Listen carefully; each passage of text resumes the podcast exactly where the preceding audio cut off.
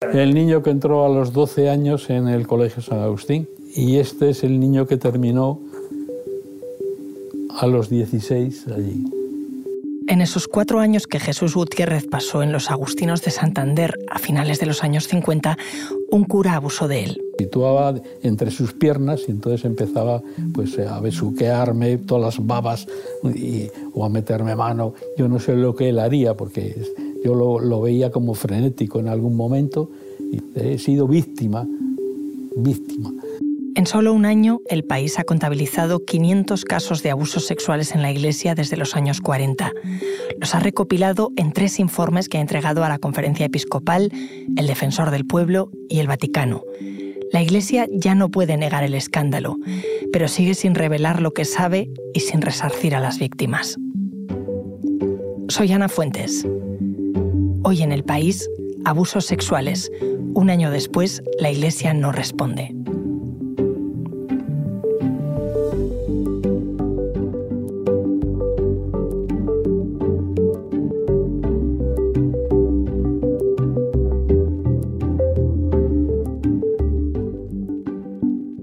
hablar de esta investigación estoy con mi compañero del país, Julio Núñez. ¿Qué tal, Julio? Hola, ¿qué tal? ¿Cómo estás? Lleváis desde 2018, Íñigo Domínguez y tú, indagando en los abusos sexuales cometidos en la Iglesia desde los años 40. Y por recapitular, ya habéis entregado a la Iglesia tres informes. Eh, acabáis de presentar el tercero. Y son 500 clérigos denunciados ya. Explícame cómo ha sido este proceso. Bueno, han sido tres informes, como bien dices, los que hemos entregado. Nunca antes en la historia de, reciente de España han aparecido en, un año tantos casos. O sea, han sido más que en el siglo XX y lo que llevamos en el siglo XXI. Y ahora de nuevo el, juego, la pelota, está en el tejado de, la Iglesia. La Iglesia, hace unos meses, hablé con, con Íñigo sobre esto, em, me dijo que no había hecho nada entonces y no sé si ha habido cambios. Sí, sí, ha habido varios cambios. El primero, después de, entregar el primer dossier, eh, fue visible un cambio de discurso. Pasó del negacionismo, meses antes de la entrega siempre hablaba de que eran pocos casos, de que era una cuestión social, y pasó de, de ese discurso a pedir perdón, a reconocer que habían llegado, llegado tarde y de alguna manera a ver que todo lo que habían dicho, pues, pues a maquillarlo un poco, ¿no? Como que era, era un discurso como del pasado, no, no volvieron a, acudir a él. Y el segundo es su política de actuación. Pasaron de, decir incluso que no iban a ser eh, proactivos, de no acudir con una lupa, es una frase, una, una frase muy recurrente del secretario de por entonces, Luis Argüello, no iban a ir con una lupa al pasado, a buscar caso por caso, pasaron de eso a encargar una auditoría al bufete eh, de Cremades para, para conocer una, una, visión, una radiografía de lo que, de lo que había pasado en el, en el pasado. había sido un cambio de, de, ciento, de 180 grados. Y está claro que, que, el primer informe les pilló totalmente descolgados y eso, eso fue lo que les, les forzó a cambiar.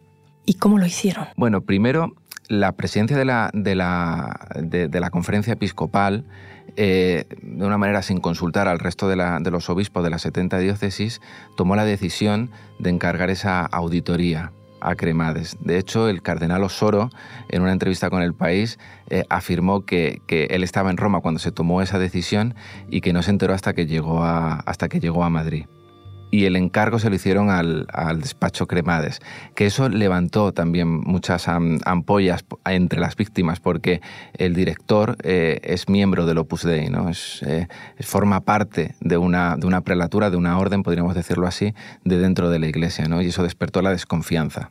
Ese bufete que dices, em, ¿qué es lo que ha investigado hasta ahora? Bueno, no se sabe muy bien. No se sabe muy bien porque han dado información a cuentagotas. Eh, lo primero que hicieron fue un despliegue de medios en el que anunciaron que habían creado un equipo de expertos internacionales, que iban a abrir un canal, de que iban a recopilar todos aquellos testimonios que le, llegasen y que, y que iban a investigar hasta el fondo. Lo que se sabe un año después es que al menos, según sus informaciones, han recibido 100 testimonios de, personas que le han escrito a, su canal. Pero las víctimas se quejan de que lo han hecho a través de un cuestionario muy frío. Utilizan siempre la palabra de que más que a contar mi caso de abusos estoy rellenando una suscripción al corte inglés. Luego eh, dijeron que además de eso iban a acudir a las diócesis a investigar y a repasar todo lo que había en los archivos pero de momento tenemos constancia de que es mentira, de que solicitan a las diócesis la documentación y son las diócesis las que le entregan esos documentos. Claro, eso es clave, porque si un obispo que ha encubierto o tiene constancia de ciertos abusos muy sensibles, no le va a entregar esa, documentación. Con lo cual, esa gran investigación, ese despliegue de medios que al principio parecía ¿no? que iba a ser eh, algo muy parecido a lo que había pasado en Francia, eh, se está quedando en algo que ha perdido gas, en el que no aportan cifras, en el que no sabemos cómo muy, muy bien cómo va a acabar. Claro, y em, ese es el único movimiento que ha hecho la Iglesia. No. En 2019 por eh, el Papa eh, ordenó crear oficinas de atención a víctimas en cada una de las diócesis y también en las órdenes. Es decir, eh, unas delegaciones para que las víctimas pudiesen acudir allí a pedir ayuda no solamente para que juzgasen internamente su caso, canónicamente los propios tribunales de la Iglesia, sino también para que le diesen asistencia. La realidad de eso es muy dispar, porque cada diócesis ha creado la suya y cada una funciona de una manera muy diferente. Salvo casos muy contados, constancia que tenemos a raíz de, lo que nos cuentan las víctimas y lo que ha salido también en otros medios, eh, como puede ser el caso de Repara, que es muy efectiva, la oficina de la delegación de, Madrid, el resto eh, o no investiga los casos, las víctimas se sienten abandonadas, a veces llevan el caso a la fiscalía que está muerto, etc. Es un paso como citan también fuentes de dentro de la iglesia, de, maquillaje y también de recopilar casos que hasta ahora estaban llegando al diario El País o a otros medios, pues que le llegasen a ello, ¿no? Quizá de alguna manera para frenar esa publicidad mala que estaban teniendo. Desde la política, vuestro primer informe hizo que el Congreso se moviera. Eh, encargó una investigación al defensor del pueblo. ¿Eso en qué ha quedado? A esa comisión le costó arrancar desde que se tomó la decisión en el, Congreso. Eh, se creó un gran equipo de, expertos y en julio empezaron a tomar eh, testimonios de todas las víctimas que, acudían que acudían bien vía mail, vía teléfono, incluso a las instalaciones del Defensor del Pueblo. También crearon un piso eh, discreto para poder atenderlas en, en persona. La verdad es que el defensor, de momento, sí se está moviendo. Ha solicitado al país todos los, todos los informes, todos los datos que, tienen. Eh, ha dividido muy bien el trabajo. Por un lado está el equipo de escucha, es decir, una serie de, especialistas, psicólogos y demás que no solamente atienden a las, a las víctimas y, les ayudan, sino que también les informan de cómo va a ser el, el, proceso tanto del defensor como de si el delito no ha prescrito, cómo podría ir en la justicia. Y luego otro equipo de expertos eh, que se van a encargar de, hacer la cocina de, esos datos, ¿no? Pero todavía hay una incógnita. Eh, no sabemos si en el informe que van a presentar, no sabemos la fecha definitiva, sabemos que van a ir dando eh, datos cada año, no sabemos si esos datos los van a dar tal cual o van a hacer un estudio demoscópico como, como se ha hecho en Francia, porque el problema que hay aquí no es solamente saber cuántas personas han acudido al defensor cuántas han acudido al país o cuánta a la iglesia, sino hacer un estudio de cuál es el alcance, de, qué es lo que ha pasado. Y para eso, como sucedió, eh, repito, en Francia, se necesita un estudio demoscópico, ¿no? de, una cifra estimada de cuántas personas son, han sido afectadas por, este delito en el pasado. ¿Desde otras instituciones se ha hecho algo? Sí, de la Fiscalía en varias ocasiones ha intentado eh, tomar las riendas de esta investigación. Tras la publicación del primer dossier, pidió a todas las fiscalías superiores de, España que le entregasen todos los casos abiertos de, casos de abusos contra, contra, clérigos. Solamente llegaron 68, porque claro, se quedaban fuera todas las denuncias eh, que había anteriores y todas las sentencias, incluso los casos prescritos, que eran en su mayoría. Y actualmente, poco, poco antes de entregar el, tercer dossier, eh, hemos, hemos conocido que la, que la Fiscalía ha empezado a preguntar a las diócesis para que les entregase todos los casos que habían llegado a sus oficinas. Eh, el secretario general actual de la conferencia episcopal eh, sabemos que ha escrito a las diócesis para darles indicaciones de manera interna para que no informen de casos del pasado, es decir, que solamente informen sobre casos eh, que afectan a víctimas que son menores en la actualidad, cosa a las que ya les obliga la ley, y también casos que, que ya han presentado a las fiscalías superiores, es decir, casos que a las diócesis les interesaba presentar para que se prescribiesen desde 2019. Es decir, quedan todos los casos que han conocido del pasado y todos los casos que pueden ser sensibles de alguna manera a, que se filtren y a que creen un escándalo. Julio, ¿la Iglesia en todo esto estudia formas de compensación a las víctimas? Bueno, ese es uno de los puntos clave, uno de los puntos clave y quizá del que menos se habla. Eh, ¿Por qué es de los que menos se habla? Porque el dinero puede, puede ser una llamada para que las víctimas acudan ¿no? a, pedir, a pedir justicia, ¿no? de, eh, ya, que no les escuchan, ya que, ya que no apartan a su agresor, ya que se sienten olvidadas, ir eh, a por un tema de compensación, también porque muchas de ellas lo necesitan para propias terapias. El Papa ha sido muy claro de que eso es esencial, pero no solo el Papa, en el derecho canónico se recoge de, de que si se demuestra un delito, como sucede en la justicia civil, hay que pagar una, una compensación. Claro, la Iglesia evita hablar de eso evita hablar de eso porque supone un problema. Hay diócesis en Estados Unidos en el que ya se han empezado a pagar indemnizaciones y, hay diócesis que se han declarado en bancarrota.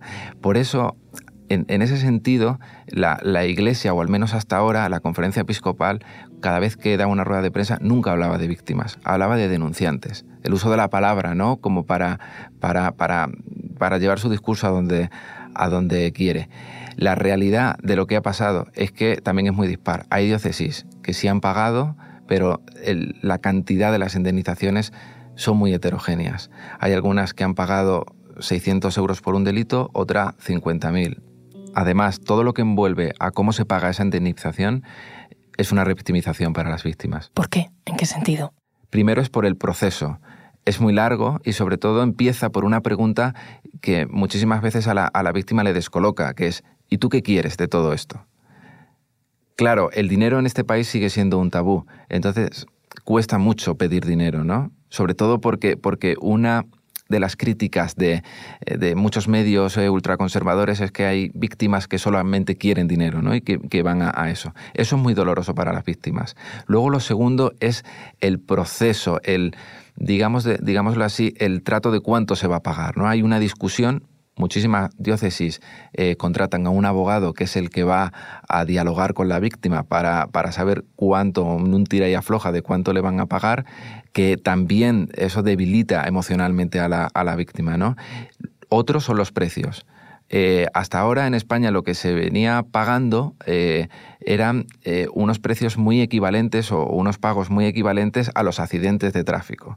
Eso también le ha causado muchísimo dolor a las víctimas porque después de, todo el proceso, después de, estar luchando, después de denunciar, se dan cuenta de que han recibido a lo mejor 6.000 euros por una violación continua ¿no? en el tiempo ¿no? y, eso les causa muchísimo dolor. Y luego también porque tienen que firmar cláusulas de confidencialidad, algo que el Papa también les prohíbe. Entonces, digamos que, que se sienten, como ellos dicen, que les compran de alguna manera su silencio, aunque siempre dentro de un marco legal. Decías que la Iglesia no habla de víctimas, sino de denunciantes, pero justamente para contabilizar a las víctimas y ante la ausencia de, de datos oficiales, vosotros creasteis una base de datos en 2021. Sí, así es. Eh, la Iglesia decía que había pocos casos o que era una cuestión de pocos casos y de que no había datos. Nosotros teníamos constancia de que sí los había, porque habíamos hecho una investigación de, revisión de meroteca y creamos la, base de datos con una información muy, detallada. Lo que sucedió es que al poco tiempo, en una rueda de prensa, informaron por primera vez de, datos que, habían, que habían pedido al Vaticano. Es increíble que tuvieran que llamar al Vaticano. Sí, así es. ¿Y el Vaticano qué dijo? Dijo que había 200, 220 abusos señalados desde 2001. Eh, hasta entonces, cuando un obispo conocía un caso, eh, lo escondía en un cajón y no se sabía nada más de esa denuncia o de esa carta. Pero cuando está ya en esa fecha el, caso de, Boston Globe, del, periódico, eh, Roma obliga desde ese año a que todos los casos que lleguen a la diócesis sean remitidos al, Vaticano, de alguna manera para centralizar Pero bueno, la, la, respuesta de la Iglesia fue, fue para informar de que no tenía más constancia que esa que le había informado Roma. Bueno, ahora sí tienen información. En total, en los tres informes que habéis presentado, hay 500 acusados y más de mil páginas con testimonios como este. Ese es el que me violó. Y entonces con mi testimonio, o sea, porque yo absolutamente lo reviví. Y ahora todo empieza a aflorar. O sea, yo he acabado en el mundo de las drogas y una con una alta dosis de ketamina. Este, yo reviví que el hermano Juan José me, me violó y lo reafirmo y lo, lo, lo testigo y el hermano Raúl lo quiere llevar a, a fiscalía. Esta es la historia de, de Miguel, que nos escribió para, para contarnos que había sufrido abusos en un colegio de, de León a manos de, del hermano Juanjo, apodado el, Tomate. Su historia además representa una, una, cosa muy, muy frecuente que nos ha pasado. Eh, Miguel leyó un reportaje anterior en el que aparecía este abusador, ¿no? y él nos escribió para decir que años antes de, de la información que dábamos, él también había sufrido había sufrido abusos. Esto de, leer otros reportajes o de leer iniciales ha sido muy positivo porque, porque no solamente ha ayudado a que saliesen más casos, sino que ha permitido a muchísimas víctimas no sentirse solas y dar el paso para contar lo que, lo que les pasó. Julio, con todo esto que me estás contando, mm, vemos que la Iglesia tiene más información, aunque como dices, no la da, eh, y desde que empezasteis con este tema, de destapar los abusos, la transparencia, por su parte, pues parece menor. ¿Cómo se puede obligar a la Iglesia Católica a actuar? ¿Se puede? Esa es la gran pregunta. Y depende básicamente de dos, ahora mismo de dos cuestiones.